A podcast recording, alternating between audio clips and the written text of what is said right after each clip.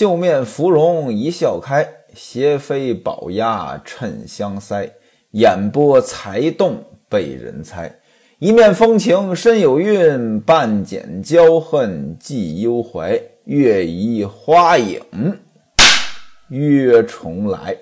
前文书正说到刘瞎子给潘金莲算命，咱不管这刘瞎子他算的准不准吧，算出来的结论呢有两个，一个是克夫，一个是克子。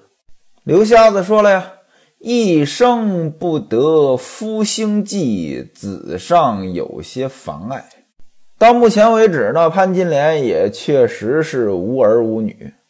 您想呀，潘金莲九岁就卖到王昭轩府上，王昭轩有没有收用过潘金莲？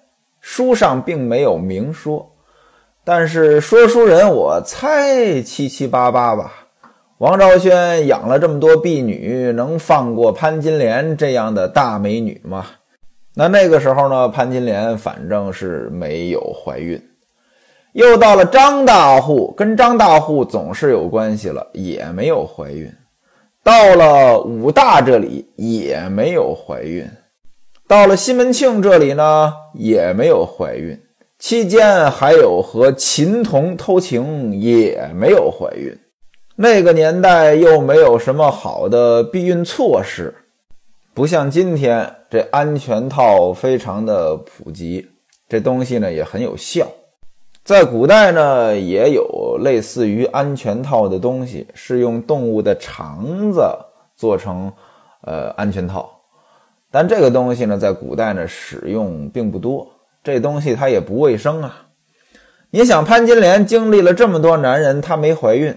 她居然没有问刘瞎子究竟是怎么回事，说明她此时对这个没有任何的诉求，她就想让男人对她好，因此她的重点就放在了怎么让西门庆对她好上。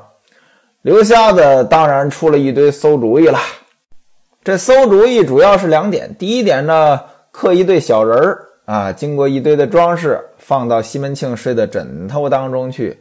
让西门庆看潘金莲好看，爱潘金莲，不打潘金莲，不离开潘金莲。另外一个呢，就是画符啊，烧成灰啊，弄成水，让西门庆喝。前文书咱们说过了，这个水它里边有朱砂呀，这有毒啊。西门庆倒霉不倒霉？潘金莲前者给武大呢递上了一碗毒药，那是潘金莲真心实意的递毒药。这一次呢是爱西门庆，误打误撞的又递了一碗毒药。当然了，这个毒性要小很多了啊，呃，一时半会儿是感觉不出来的。西门庆回来之后呢，潘金莲就让春梅把这碗带毒药的茶递给了西门庆。晚上两个人同床共枕，一日两，两日三，似水如鱼，那自然是欢喜异常。您看啊，这事儿呢，巧就巧在这儿了啊！喝完这个呢，西门庆还真几天没去找李桂姐，潘金莲自然就觉得这刘瞎子能力大。事实上呢，这跟刘瞎子一点关系都没有。那那位说了，要万一西门庆喝了这个，哎他还是去找李桂姐，不灵怎么办呢？哎，不灵啊！潘金莲要真要去找刘瞎子，刘瞎子也有办法。哎，什么时辰喝的呀？喝的量如何呀？哎，反正各种找辙呗。接着还能跟你要钱。其实啊，这骗子的套路呀，自古皆然，都是这几手。您比如说，前不久我看一个新闻，一个女的呢，看一广告。广告说什么呢？呃，花钱能查自己老公的开房记录，哎，她就真信了，把钱给了人家。过几天，人家发来一个 Excel 表，啊，结果打不开，打开要密码，哎，要密码还得花钱。这女的呢，又把钱给花了。其实呢，这就是一步一步套路了，人家里边根本就没有任何信息。学徒我呢，现在正在看一本书。病人家属，请来一下。我认为这本书的名字起的不好。那病人家属请来一下，那仿佛看这本书的人必须是病人家属。其实不是啊，我觉得这本书的内容适合所有人看，那真是一本好书。这书中呢有这么一个情节，哎，一个人生病了，肿瘤，呃，要化疗，要不要化疗呢？他拿不准主意，因为现在这个社会信息太透明了啊。这个有什么事儿都能去网上查，那要不要化疗？有的说要，有的说不要，哎，导致医生的权威越来越下降。事实上，该不该化疗，您得听主治大夫的呀。主治大夫是根据您这个具体病情做出来的治疗建议，但是这到网上去查，网上那堆人谁知道您是怎么回事啊？您不能说这病叫一个名字，它就一个情况吧？哎，这病人查完之后迷茫了，到底该不该化疗？怎么办呢？哎，找个大和尚给算一算。大和尚说不化，为什么不化呢？因为这个病人的名字的里边带一个冰，冰雪的冰。大和尚说了呀，冰不化。哎，病人一听，哦，好有道理呀！哎，就坚决不化疗了。啊，大和尚要不要钱呢？大和尚说不要钱。但是病人看见前边那个找大和尚的人使劲往大和尚兜里塞钱，那病人觉得自己也不能不表示表示，塞了五百块钱。您说叫兵他就不化，这这这东西太搞笑了吧？不管怎么说吧，潘金莲的心事呢算是放下了，这也算是这次上当的好处吧。上当之前，那潘金莲。都已经魔怔了，落下心病了。现在呢，上了这么一回当，花了点钱，但是心里痛快了，也算是好事吧。咱们按下潘金莲不表。话说这么一天，西门庆呢到了吴月娘的房中。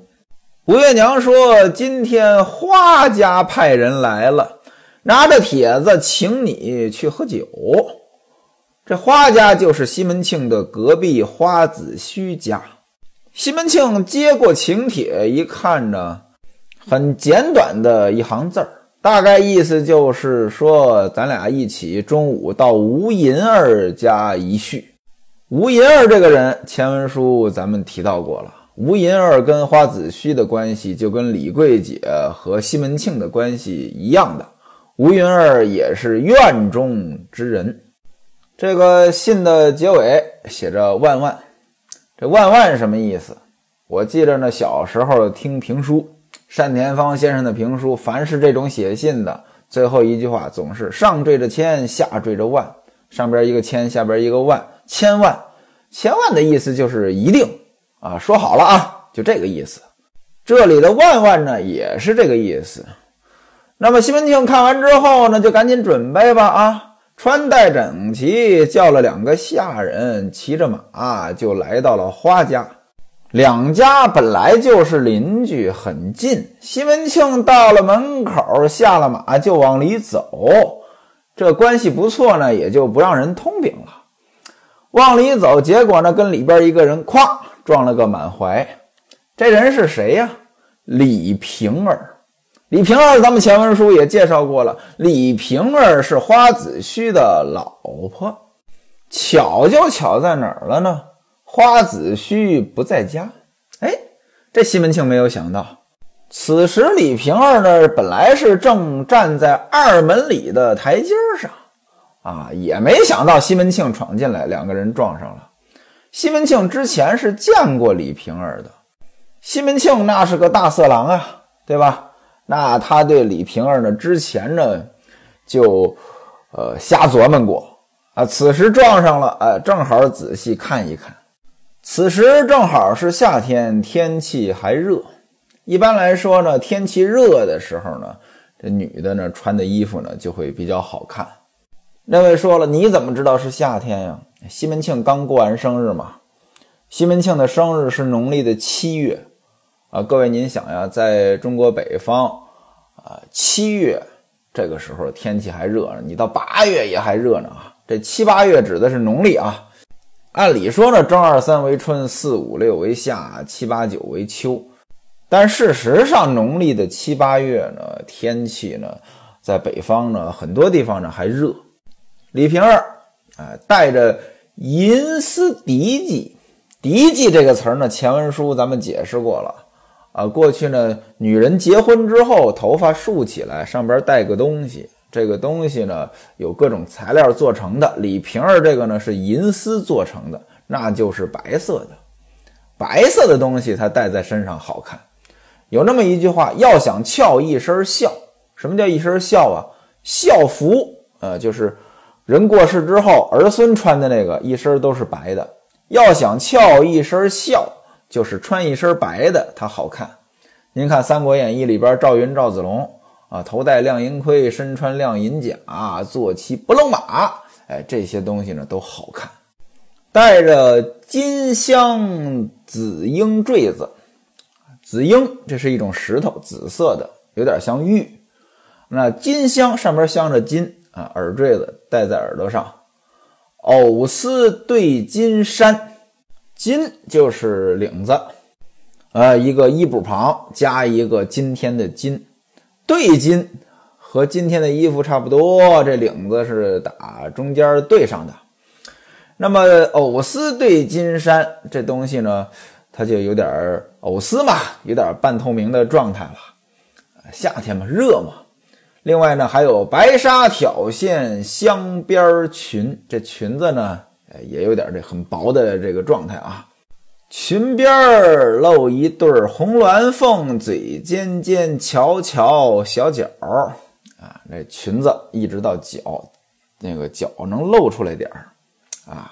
红鸾凤，嘴尖尖，翘翘小脚儿，那脚很小啊。过去女人以脚小为美，这个女人呢是非常白净，长得白，好看，五短身材，身材不高。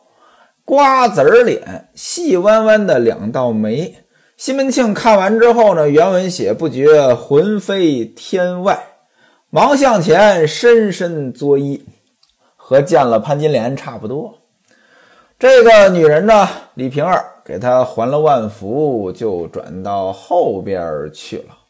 为什么转到后边去了啊？过去呢，男女之间这是不能随便见面的。传统相声《托妻献子》当中有这么几个台词儿啊，叫什么“穿房过屋，妻子不避”，什么意思呢？形容两个人交情好，咱们两个人，你来我家也好，我来你家也好啊，你的老婆不用回避，我的老婆也不用回避，那这交情就很到位了。那正常来讲，没有那么好的交情的，那是女眷。这是不能见面的啊！妻子不必，除了女眷，还包括小孩儿啊，子就是小孩儿，这个呢都是不能见面的。李瓶儿还了个礼呢，就到后边去了，让一个丫鬟过来。这丫鬟呢叫秀春，来招待西门庆，把西门庆让到客厅。此时的李瓶儿立在角门的边上啊。露出来一点点的脸，半露娇容，啊，跟西门庆说：“大官人少坐一时，花子虚呢有些小事呢出去了，等一会儿就回来。”丫鬟呢也把茶端上来，西门庆在这儿喝茶，呃，李瓶儿呢就隔着门跟西门庆呢聊天，说：“今天呢，我们家那位请大官人呢，呃，到那边喝酒去。”大官人呢，好歹看在奴的面子上呢，劝他早些回家。为什么呢？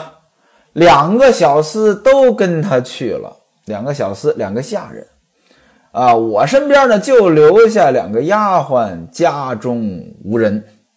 这句话值得琢磨，为什么呢？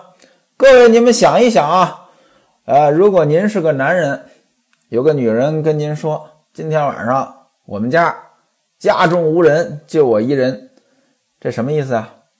郭德纲先生有一段相声叫《学小曲儿》，哎，一堆小曲儿呢串联起来了一个相声，其中呢有这么一段，就是这个杨阿翠唱给自己的意中人的。杨姑娘，看看四下无有人行啊，低言巧语儿，口尊相公啊。今天晚上咱们两个来相会呀，要相逢在三更，你来趟我家行不行？我丈夫不在家，咱们两个立个冷啊。您说，一个女的要是跟一个男的说，我家里没人。这话金琢磨。那位说了，这李瓶儿家里也不是没人啊，不是还有两个丫鬟着吗？那丫鬟当然听主子的了。就像现在有一些大老板，那出去干点什么啊，带着的司机啊，带着的秘书啊，那能不知道吗？那位说了，哪个大老板这样啊？呃，我也不知道。嘿嘿嘿。李瓶儿托付西门庆，说自己家中没人呢，劝花子虚早点回家。西门庆一口答应，嫂子见得有理。哎，嫂子您说的对，哥的家事要紧，哎，家里边的事儿呢还是更重要。那嫂子呢，您既然吩咐我，在下一定伴着哥同去同来。说着话，花子虚呢就回来了，这李瓶儿呢自己就回房了。花子虚见到西门庆，施了个礼，说：“哎呀，哥哥您来，哎，这小弟呢蓬荜生辉。刚才呢真不好意思，有些小事呢不得已出去了一下，呃，恕罪恕罪。”二人分宾主落座啊，让下人呢看茶。不大一会儿呢，喝了会儿茶呢，就跟下人说：“说，呃，对你娘说。”这娘指的是李瓶儿，下人呢管主人呢叫爹娘啊。对你娘说呢，让他准备菜，我和你西门爹，哎，吃三杯再走。今天是六月二十四，是院中吴银儿的生日，请哥哥同往一乐。各位啊，各位，听出问题来了啊！西门庆刚刚过完生日，西门庆生日七月。结果给吴银儿过生日，六月二十四，这不奇了怪了吗？所以说《金瓶梅》这部书啊，在时间上边特别的错乱。您要是听我说书说到这儿，这种错呢不止一次了啊，咱就不较真儿了。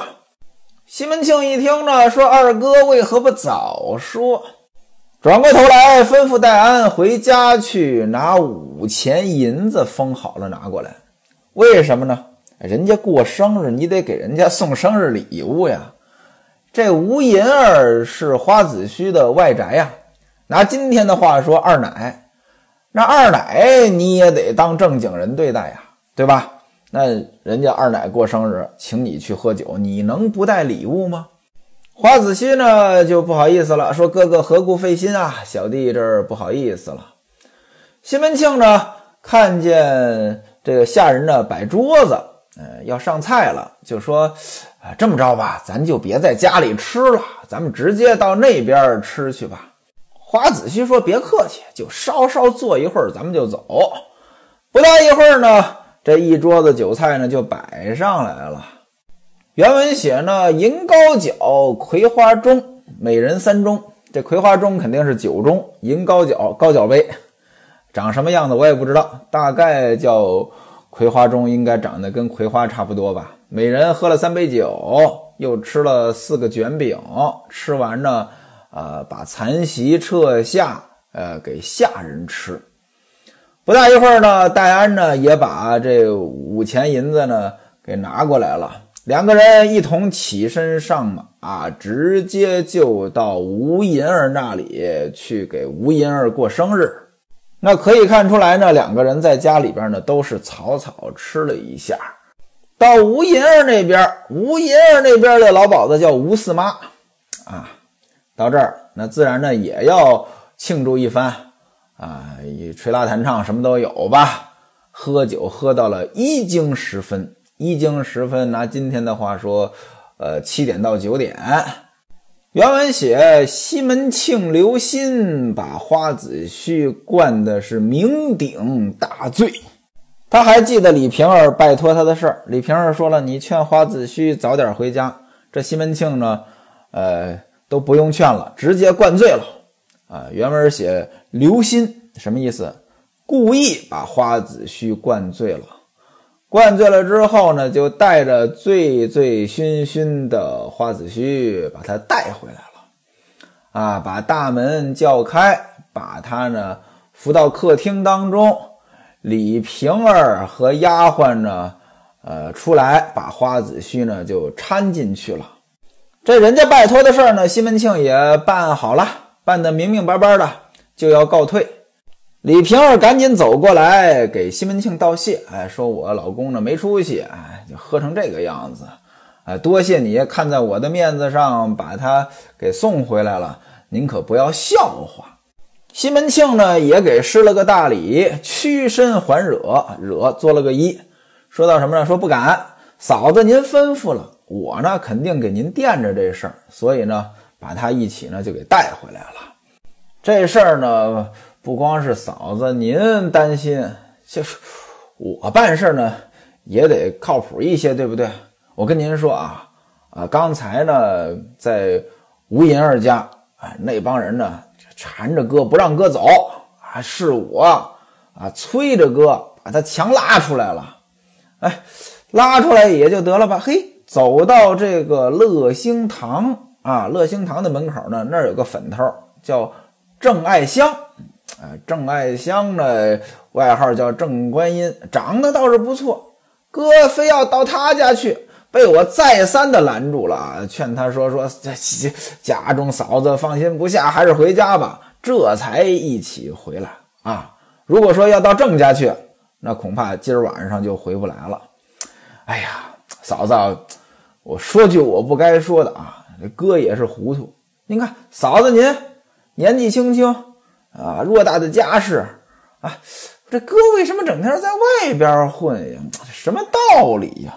各位您听啊，这话像打西门庆嘴里说出来的吗？西门庆比花子虚夸张多了呀，这明明就是顺着这个李瓶儿的心里说嘛。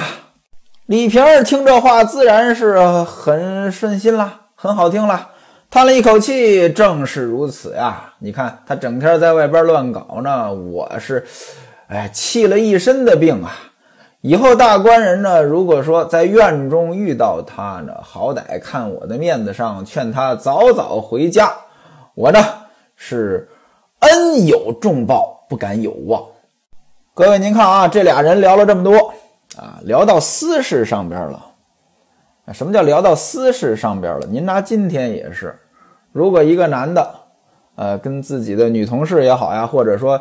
呃，认识的哪个女的也好，说自己家里边老婆怎么怎么样，啊，怎么怎么不好，或者一个女的跟一个男的抱怨自己老公怎么怎么不好，这个这意思呢就挺明确的了啊。那西门庆什么人啊？原文写西门庆是头上打一下，脚底板响的人。什么叫头上打一下，脚底板响啊？就形容这个人通透、聪明。那西门庆。勾引人家这个大姑娘、小媳妇的事儿，那经常干呀！啊，他什么事儿他不知道呀？那话都聊到这儿了，那西门庆，哎，怎么可能不接着呢？他也就心领神会了，满面带笑说：“嫂子，您说的这是什么话呀？